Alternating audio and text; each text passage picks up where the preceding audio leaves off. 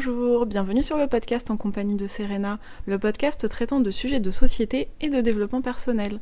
Pour plus d'informations sur ce podcast, je vous invite à consulter l'article associé sur mon blog serenamente.fr. Bonjour, bienvenue dans l'épisode 18 de ce podcast. Aujourd'hui, je voulais parler avec vous de télétravail et de comment organiser sa journée en télétravail. J'ai quelques astuces à vous donner pour vous aider peut-être à vous en sortir au mieux au quotidien. C'est un sujet d'actualité et je sais que certains d'entre vous n'ont pas du tout l'habitude de travailler à domicile. Pour ma part, j'ai toujours travaillé chez moi, en partie ou totalement, selon les différents emplois que j'ai pu exercer.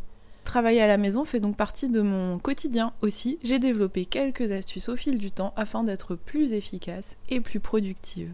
Tout d'abord, je vous invite à voir le côté positif du télétravail. Bien sûr, le télétravail comporte quelques inconvénients comme le fait d'être seul, isolé et de ne voir personne. Mais si vous percevez déjà le télétravail comme un avantage, je trouve que ça aide psychologiquement. Alors les avantages du télétravail, justement, parlons-en. En télétravail, pas de temps de trajet, pas besoin d'être pimpé, super maquillé, sauf en cas de conférence en visio. Et encore. Clairement, la cerise sur le gâteau, c'est le fait de pouvoir s'habiller en haut, si on a une visio, et d'avoir un bas de pyjama ou un short. En plus, personne ne s'en doute. Et puis libre à vous d'aller vous faire un thé ou un café, et pas celui d'une machine à café pas terrible, c'est le vôtre, celui de votre choix qui vous fera plaisir. En effet, le télétravail, c'est avant tout la liberté. Souvent la liberté de ses horaires, mais aussi la liberté de travailler où on le souhaite. Et oui, à vous de travailler à votre bureau, dans votre canapé, ou pourquoi pas dans votre lit si vous arrivez à être efficace dans ces conditions. Une fois les avantages du télétravail réalisés, on se sent tout de suite un peu mieux en général, au moins dans les débuts. Pour autant, ce n'est pas toujours évident de trouver son rythme, alors voici quelques astuces. 1. Je vous suggère de vous aménager un espace de télétravail. Pour pouvoir bien travailler, je trouve qu'avoir un espace de travail permet de se sentir bien. Pour ma part, j'ai un bureau avec mon ordinateur portable, un planning, une to-do list et tous les documents dont j'ai besoin sont soit sur mon bureau, soit dans une bibliothèque juste derrière moi. Je sais que ce n'est pas toujours possible d'avoir un bureau juste pour soi, mais un coin de table, même sur une table basse, peut permettre de dédier un petit espace, même s'il est infime, au télétravail.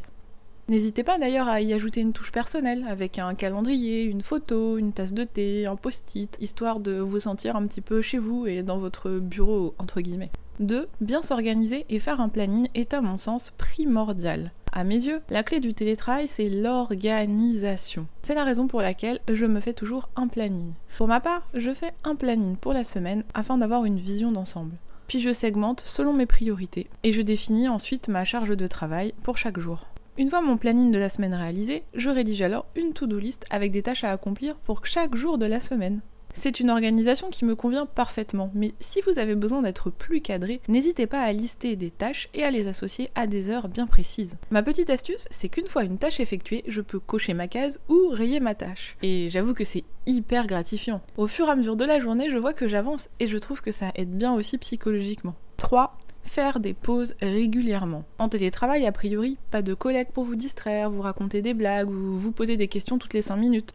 Cela signifie que vous allez pouvoir vous concentrer de façon bien plus intense que d'habitude. D'ailleurs, pour vous concentrer à 200%, je vous suggère de poser votre téléphone et de le laisser de côté. Sauf si vous devez travailler sur votre téléphone, bien entendu. C'est vraiment important, je trouve, parce que si votre téléphone portable est à côté de vous, il va forcément finir par vous distraire à un moment. Aussi, qui dit concentration totale dit pause régulière. Là encore, c'est à vous de voir. Pour ma part, j'aime bien le fameux 45 minutes de travail, 15 minutes de pause. Certains préfèrent faire des pauses plus longues, toutes les 2 ou 3 heures. D'autres choisissent le 50 minutes de travail, 10 minutes de pause. C'est à vous d'adapter en fonction de vos besoins et de votre personnalité. D'ailleurs, durant vos pauses, faites ce qui vous plaît bien entendu. Pour ma part, j'essaie de me lever régulièrement pour faire des petits étirements. Il s'agit surtout pour moi de me détendre, parce qu'à force de travailler derrière un écran, on a souvent des crampes, des contractures musculaires et parfois ça peut être vraiment très douloureux. Je peux aussi me faire un thé, me préparer un goûter, consulter mon téléphone portable ou même passer un appel si je sais qu'il ne sera pas très long. Enfin, ma dernière astuce est de vous conseiller de faire du sport régulièrement. En effet, en télétravail, on ne bouge pas beaucoup. On est souvent chez soi H24 à faire travailler ses méninges. Mais on ne bouge pas son corps. C'est la raison pour laquelle je vous suggère de faire du sport à la maison ou dans votre jardin si vous en avez un. Le fait de bouger son corps permet de rester en forme, de dénouer des tensions, par exemple au niveau des cervicales ou des épaules, mais aussi de se détendre. Et si le corps est détendu, l'esprit aussi. De ce fait, on est beaucoup plus productif par la suite. Pour ma part, j'ai l'habitude de faire 4 séances de sport par semaine. Je fais de la zumba, du tapis de course et un peu de renforcement musculaire. Mais en cette période de confinement, je fais du sport 5 jours sur 7 et un peu de mobilité le week-end. C'est hyper important pour moi de rester active au maximum. Bien sûr, certains d'entre vous doivent composer avec la présence de vos enfants et c'est peut-être moins évident de gérer sa journée en télétravail ainsi. Mais j'espère que mes quelques astuces auront pu malgré tout vous être utiles. Et vous, êtes-vous en télétravail actuellement ou pas du tout? Voilà, cet épisode est maintenant terminé. S'il vous a plu, n'hésitez pas à vous abonner. N'hésitez pas non plus à partager l'épisode sur les réseaux sociaux et à laisser un avis pour m'encourager. Le podcast pourra ainsi être découvert par d'autres personnes. Je vous invite également à consulter mes articles traitant de développement personnel sur mon blog serenamente.fr dans la rubrique humeur. À bientôt!